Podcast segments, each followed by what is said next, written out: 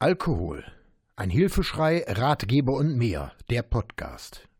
Unterstützung von Angehörigen und Vermeidung von Rückfällen. Aufgenommen und bearbeitet mit freundlicher Unterstützung der Diplomjournalistin Martina Bernhard und der Studiotechnik von Welle Rhein-Erft aus Bergheim. Ich habe mir viele Gedanken gemacht, ob es sinnvoll ist, einen Podcast zu produzieren und mich vor allem gefragt, wie fängt man sowas eigentlich an? Ein Thema von besonderer Brisanz, oft totgeschwiegen, aber in jedem Fall weiter verbreitet, als manche Menschen denken. Ja, ich habe mich entschieden. Ich werde diesen Podcast regelmäßig produzieren. Meine praktische Arbeit am Telefon und die in den sozialen Medien geben mir recht. Aufklärung tut Not. Und so beginne ich heute mit dem ersten Teil. Welche Zielgruppen will ich erreichen und welche Themen bilden den Schwerpunkt?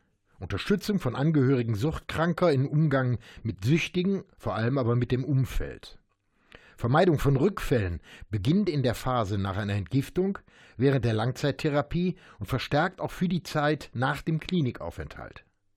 Dann die Wahl der richtigen Lebensmittel, die Achtsamkeit im täglichen Leben bis hin zu stützenden Maßnahmen und Hinweisen auf ein Leben ohne Alkohol und dies ein Leben lang.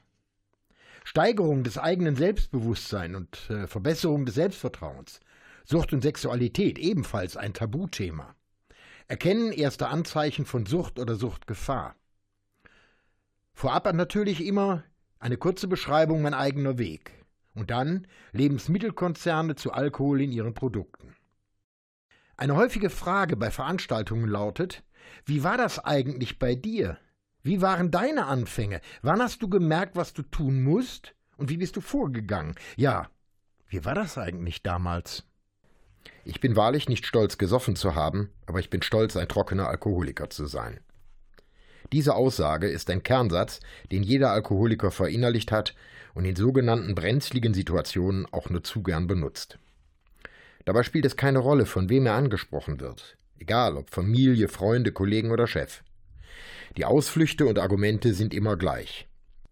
In dieser Veröffentlichung geht es nicht um eine Leitlinie oder um eine Gebrauchsanleitung, um das Trinken einzustellen, vielmehr sollen hier Betroffene, Familienmitglieder und Interessierte Informationen zum Thema Alkohol erhalten. Nicht auf wissenschaftlicher Basis, sondern aus der Betrachtung eines trockenen Alkoholikers. Der größte Erfolg, den ich mir vorstellen könnte, wenn nur einige Leute das wichtigste Wort der Welt erlernen und zum richtigen Zeitpunkt einsetzen könnten, Nein. Ich habe am 10. Oktober 1992 nach über 20 Jahren exzessivem Alkoholkonsum mit dem Saufen aufgehört. Vorausgegangen war eine berufliche Reise auf die Philippinen. Hier verbrachte ich ein Wochenende in einem der vielen Bambua Nature Cottages, fernab auf einer der vielen kleinen Inseln.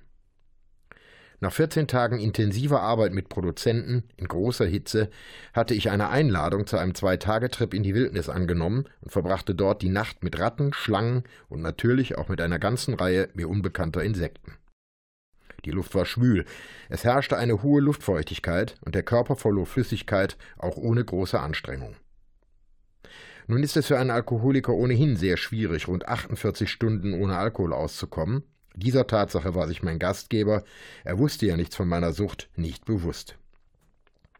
Anstatt die Schönheiten der paradiesischen Umgebung zu genießen, den herrlichen Strand zu nutzen, einen Ausflug in die nahegelegenen Mangrovenwälder zu unternehmen, einen Besuch beim einzigen in der Nähe gelegenen unterirdischen Fluss zu machen oder einfach nur zu entspannen und faul in der Sonne zu liegen, verbrachte ich die gesamte Zeit mit der Suche nach Trinkbarem.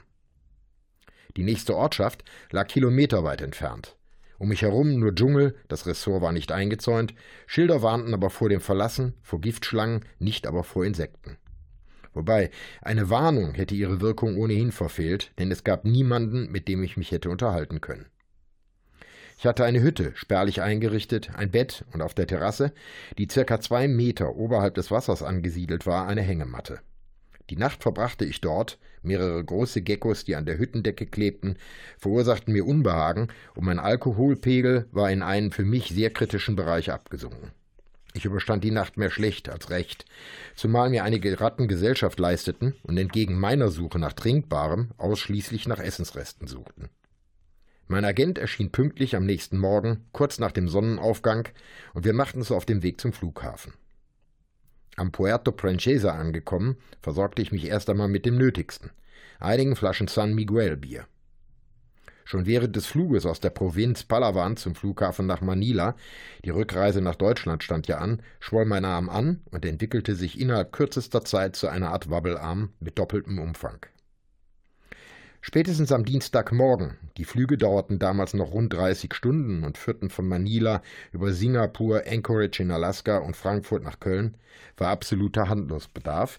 Der Arm hatte das Dreifache seiner normalen Größe, die Einstichstelle war deutlich sichtbar. Direkt nach der Ankunft in Köln besuchte ich einen Arzt, der mir von meiner Unternehmensleitung als Fachmann für Tropenkrankheiten empfohlen worden war. Schnell war klar, ich hatte eine Blutvergiftung.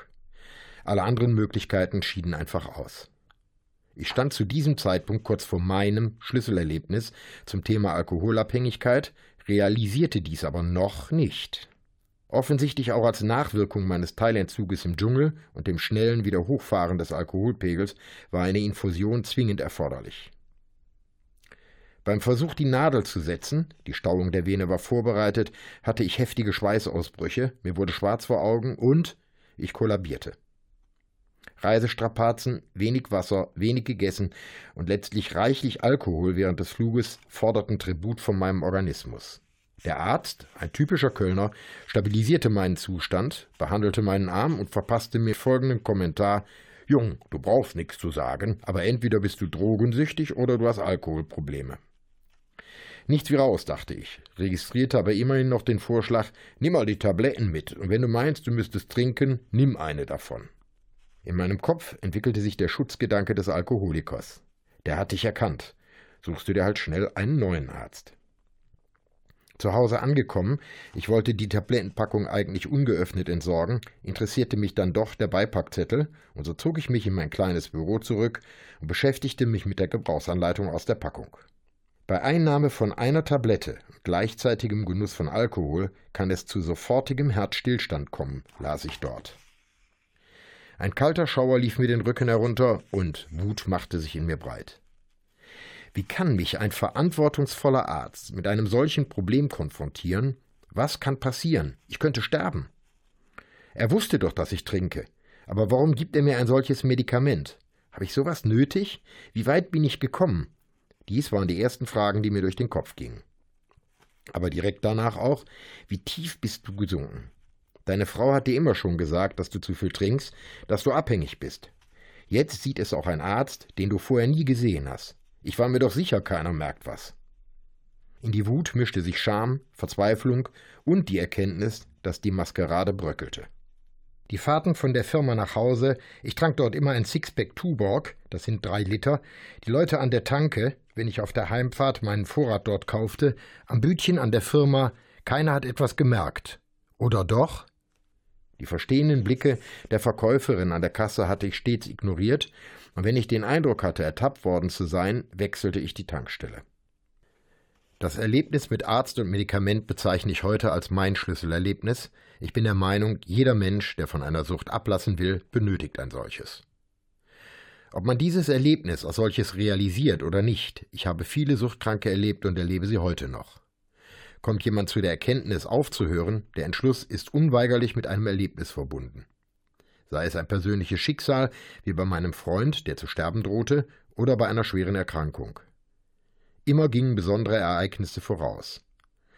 Zunächst aber weiter mit den Gedanken, die durch meinen Kopf gingen.